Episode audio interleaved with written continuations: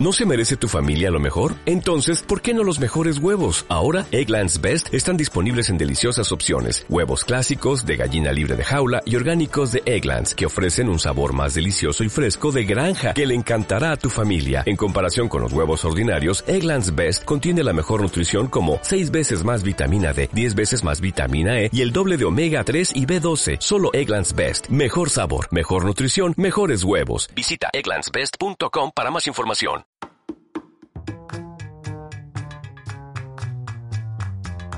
¿Qué tal amigos? Bienvenidos a otro nuevo programa de Radio Geek. Hoy, martes 21 de febrero del 2023. Mi nombre es Ariel, resido en Argentina. Me siguen desde Instagram, el nick arroba arielmcor. Y como todos los días, realizamos un resumen de las noticias que han acontecido en materia de tecnología a lo largo de todo el mundo. Bueno, tengo varias cosas para contarles. Eh, al parecer ya Linux es compatible 100% con los chips M1 de Apple, tras haber lanzado la nueva versión de kernel 6.2. El Motorola H40 Pro aparece en Google Play Console eh, con la, eh, el microprocesador el Snapdragon 8 generación 2. Corea del Sur avanza en su línea de tiempo para el 6G. Según informes, Microsoft Teams eh, se volverá mucho más rápido y eficiente el próximo mes. Por otro lado, una muy buena noticia, que seguramente todos la estamos esperando, es que al parecer eh, Chrome va a reducir el consumo de la memoria RAM. Y por otro lado tenemos que Microsoft al fin firmó un acuerdo eh, para llevar el Call of Duty a Nintendo durante los próximos 10 años. Y como último tema del día, y algo que también va a traer muchísimo de qué hablar en cualquier momento, tiene que ver con ChatGPT eh, o cualquier inteligencia artificial que utilice eh, medios eh, como el Wall Street Journal o la CNN, que son los dos que en principio al parecer van a demandar a OpenAI por ChatGPT eh, porque están utilizando su información y no le están pagando. Bueno, algo que en algún momento sucedió con el mismísimo Google y que va a empezar a suceder eh, a lo largo eh, de todos estos motores de inteligencia artificial que se vienen dando digamos este de a poco ¿no? y que ChatGPT es el que más hizo ruido ¿no? eso ya casi todos todos lo sabemos eh, y a ver, y otro tema interesante, hoy en, los videos del día eh, subí uno en donde hablo de cuál sería eh, los puntos más importantes para elegir un smartphone, ¿no? O sea, si vamos a un gama media, un gama alta, un gama baja, todo dependiendo de nuestros este, no intereses, sino de nuestras necesidades, ¿no? Y digamos, este, siempre remarcando eh, el tema costo-beneficio, que creo que eso es uno de los puntos más importantes. Bueno, y avancemos con la primera eh, noticia que tiene que ver con Linux y con el kernel de Linux específicamente, la versión 6.2 que fue lanzada en el día de ayer y que si bien no es una versión LTS, o sea que que va eh, a tener un tiempo extendido. Eh, es una, versión muy pero muy interesante eh, porque le brinda soporte a lo que serían los chips M1, los Apple Silicon de, los amigos de, Apple ¿no? y de las Mac que sacaron hace un tiempo. bueno, recordemos cómo arranca toda esta historia. el mismísimo Linus Torvalds eh, se compró una computadora con un chip M1 para tratar de investigar toda esta situación, o sea, el chip M1, el M1 Pro, el M1 Max y el M1 Ultra. Todos estos son chips de, con tecnología ARM saliendo del i386 de Intel, o sea, sale de eso y eh, convengamos que Linux siempre funcionó en, una Mac, o sea, desde que empezaron a usar tecnología Intel, que hace más de una década, eh, que Linux se pudo instalar sin ningún tipo de problemas en una Mac. Eh, pero cuando la gente de, de, Apple se cambia a ARM, las cosas se complican. Y además, ¿cuál es el punto más fuerte por el que se complican? Bueno, pensemos que la gente de Cupertino no brinda información técnica para que los desarrolladores del kernel Linux empiecen a trabajar y de alguna manera encontrar este, la solución eh, para poder portar Linux dentro de un M1. Yo sé que muchos dirán, pero Ariel, si tengo una, Mac con M1, eh, ¿qué necesidad eh, tengo de instalarle Linux? Bueno, hay muchas personas que le terminan instalando Linux eh, a los dispositivos Mac. Yo fui una, o sea, yo lo, instalé y lo usé un tiempo y la verdad que me funcionó muy pero muy bien. Y, en, una Mac antigua, ¿no? una Mac con Intel del año 2011, si mal no recuerdo, que todavía la tengo, la está usando Cami, bueno, le, instalé Catalina, que es la última versión que, pude instalarle Mac OS, o sea, se la volvía a Mac, pero la probé, la probé en Linux sin ningún tipo de inconvenientes, tomó absolutamente todos los drivers y todo lo que tiene que ver con el hardware, funcionó perfectamente. hay muchas personas que les gusta el, digamos, este, el hardware de, Apple y que podés refrotar. A ver, convengamos, les estoy hablando que lo probé en una máquina y que lo usé en una máquina del 2011 durante mucho tiempo, y fue el año pasado, lo usé durante mucho tiempo, unos 4 o 5 meses, la estuve usando con, con Linux y, ese equipo, convengamos que ya no tiene más actualización, ¿no? Entonces, al no tener más actualización y el equipo sigue funcionando, eh, está el teclado completo, el disco le puso un estado sólido, más memoria, este, y, digamos, este, está en buenas condiciones, inclusive la batería después de tanto tiempo eh, está durando de 2 a 3 horas de, batería, o sea, con lo cual es un equipo eh, interesante con un microprocesador Core i5, está bien, de una generación bastante antigua, 11, 12 años atrás, ¿no? Pero el equipo sigue estando potable y le puedo instalar un Linux sin ningún tipo de problemas. Esto trasladémoslos en, el tiempo con estos este, con estas máquinas que vienen con M1 y que en algún momento van a dejar de tener soporte y que la persona podría estar haciendo exactamente lo mismo, ¿no? Eso por un lado. Y después también eh, que quizás eh, hay, muchos Linuxeros que les gusta el, hardware de, Apple eh, por un montón de cosas y quieren utilizar una Mac con Linux. ¿Y por qué no? Eh, y hay algunos casos que son mucho menos eh, que quieren utilizarlo con Windows. Bueno, con Windows no haría falta, bueno, podrías usar otro equipo, ¿no? Y además con Windows a mí particularmente me trajo algunos conflictos. Esa misma máquina no me tomaba absolutamente todos los, todo el hardware, así que bueno, ahí se me complicó. pero digamos, Torvalds, nuestro amigo Torvalds, eh, compra una, nueva computadora con la MacBook con M1 eh, para tratar de, utilizarla y ver cómo, cómo funciona y cómo puede eh, migrar hacia su sistema operativo Linux ahí adentro. porque inclusive él está sorprendido, lo dijo él, que estaba sorprendido por el magnífico rendimiento que tenían los M1. Entonces, este, el problema que él tuvo de primer momento es que no eran capaces de ejecutarlo de forma nativa.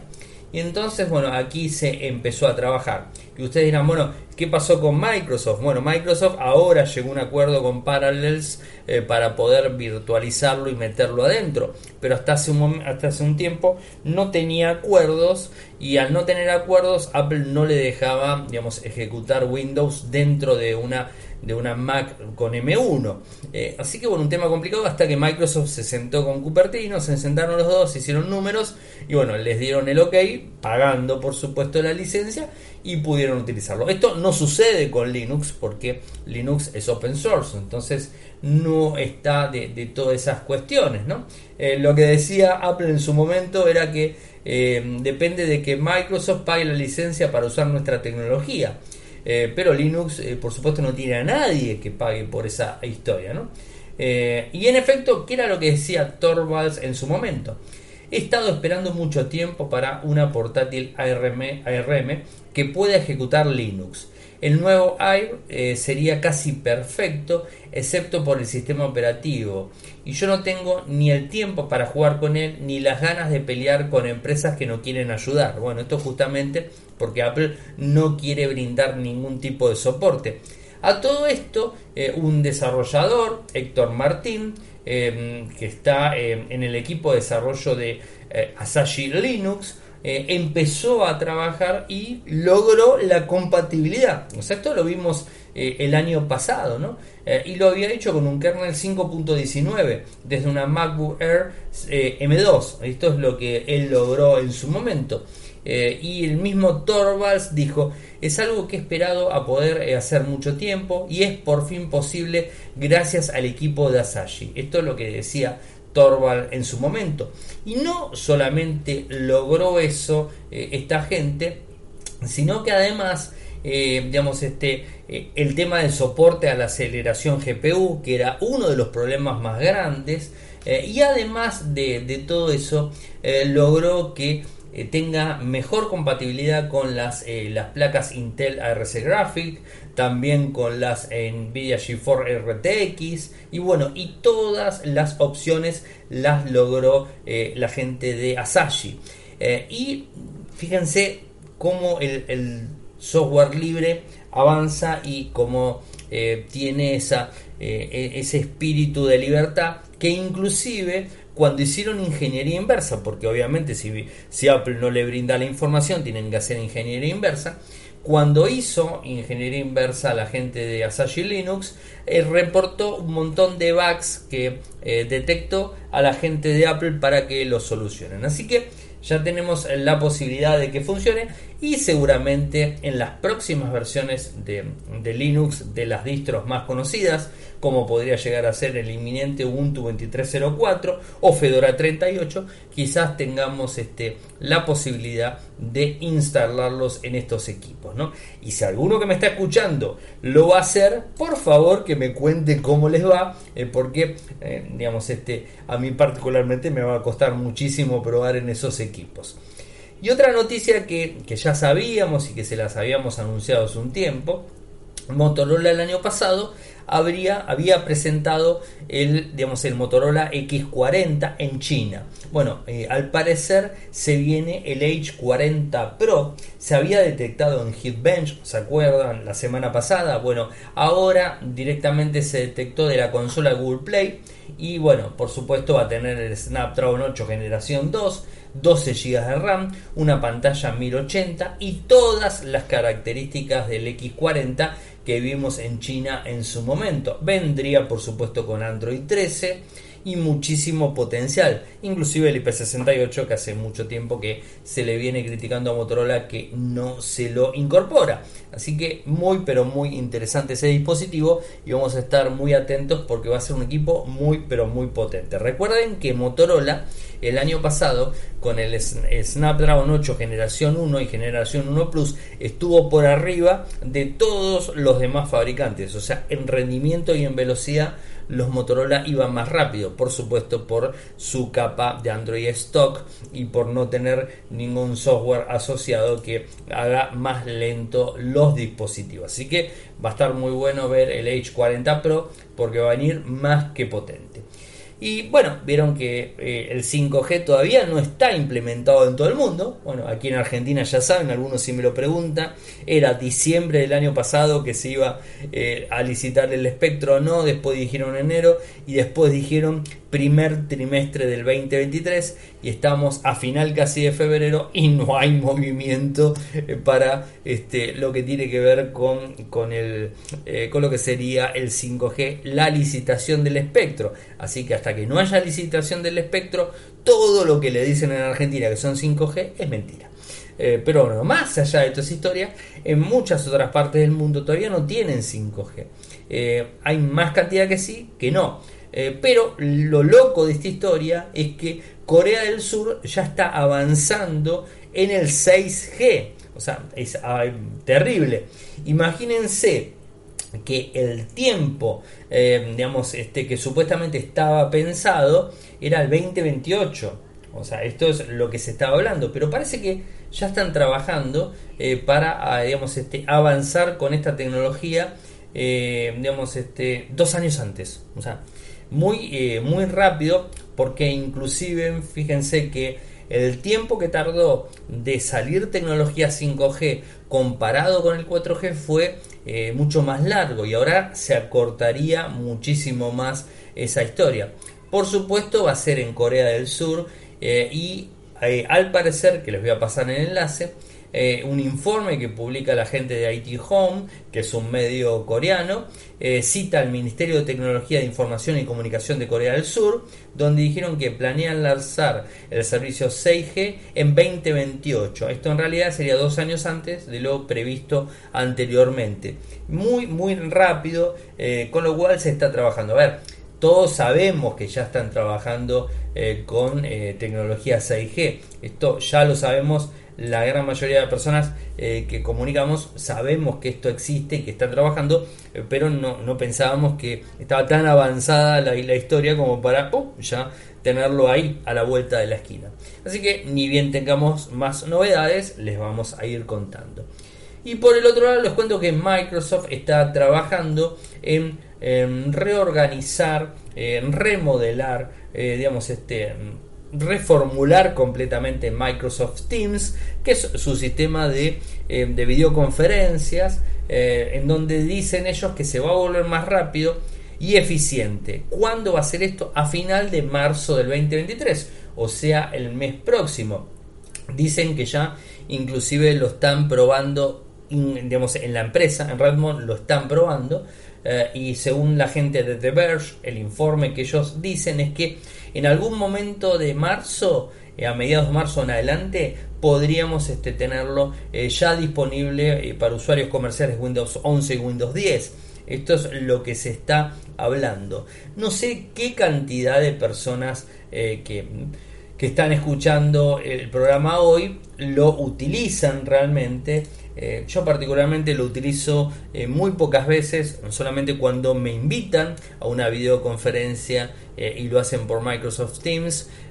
No, no, es, mm, digamos, este, mala voluntad mía ni absolutamente nada en contra de la compañía ni de la plataforma, pero a mí particularmente no me gusta Microsoft Teams. sé que se utiliza mucho y más que nada porque está ayornada a la plataforma de Office, ¿no? Entonces es como que eh, muchas eh, compañías creo que les sirve y les sirve muchísimo porque ya estaría incluido, ¿no?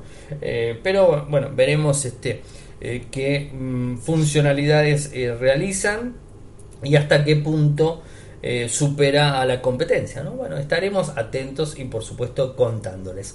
Lo que sí me parece excelente es en algo que Google tenía que trabajar es en el consumo de RAM y batería de Chrome. Chrome eh, no es, sino el, eh, navegador Chrome. Eh, y esto es una novedad que tiene la última actualización que ya venían probando en, versiones beta en diciembre del 2022, en donde la idea es que esas, esas pestañas que no estamos utilizando, que no consuman recursos y que se pongan en pausa. Porque vieron ustedes abren muchas pestañas a la vez y Google Chrome consume dependiendo de las pestañas que tengas abiertas, ¿no? Entonces eso levanta el consumo de RAM de nuestro equipo y a su vez si levanta el consumo de RAM lo que va también a hacer es levantar el consumo energético y entonces eh, todo esto termina siendo eh, digamos, este, eh, un problema a los usuarios de portátiles, por ejemplo, les termina complicando. ¿no? así que bueno, al parecer ya tenemos la, la posibilidad de hacer un switch y modificar esto en los tres puntitos eh, superior derecho que tenemos en la opción eh, allí arriba. Y tenés una opción que dice ahorro de memoria. Me voy a fijar yo ahora voy a, eh, a configuración. Vamos a ir a configuración. Lo estoy probando ahora a ver si mi, sistema lo, lo tiene sistema no, el mío no lo tiene. Denme un segundo que me fijo si tengo la última versión del sistema operativo. Eh, bueno, evidentemente el mío no lo tengo, pero de cualquier forma yo lo estoy corriendo, eh, lo estoy corriendo en Linux, ¿no? Esto ya, ustedes ya lo, lo saben que, lo vengo este, utilizando en Linux y bueno, quizás eso sea el, problema. Pero supuestamente ya va a estar eh, incorporado en, digamos, este, en Chrome eh, para consumir menos memoria y por supuesto menos batería. Se habla, se habla de alrededor de un 20% eh, de, digamos, de, de, consumo que va a bajar eh, cuando esto lo tengamos implementado y activo en nuestros dispositivos. La verdad que va a estar más que bueno. Y algo que seguramente ustedes lo están esperando es que Microsoft firmó un acuerdo para llevar el Call of Duty a Nintendo durante los próximos 10 años.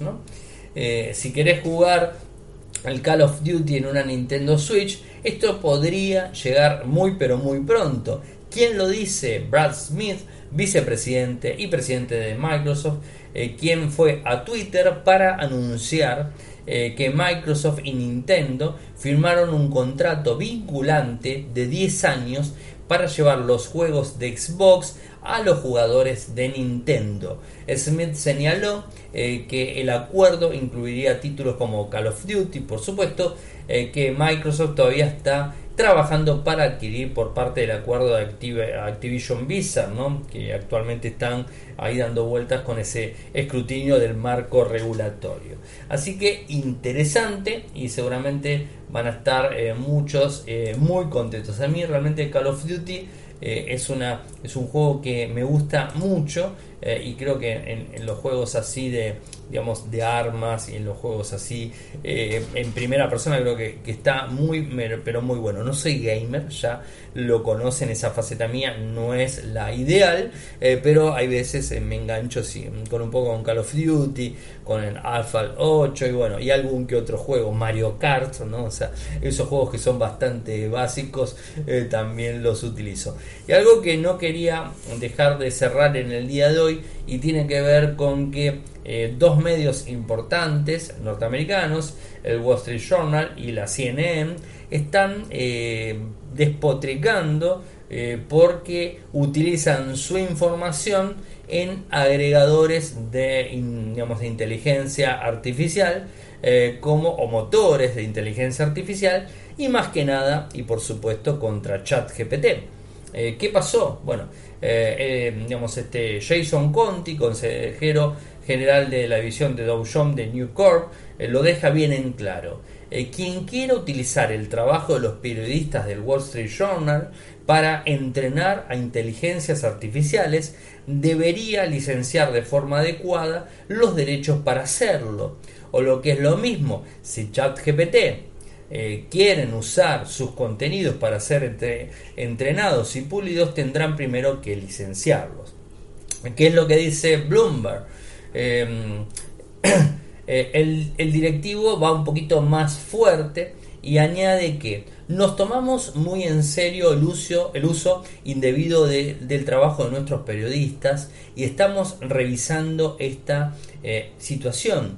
Eh, un periodista llamado Francesco Marconi precisamente le preguntó a ChatGPT por sus fuentes y entre ellas estaba tanto el Wall Street Journal como la CNN.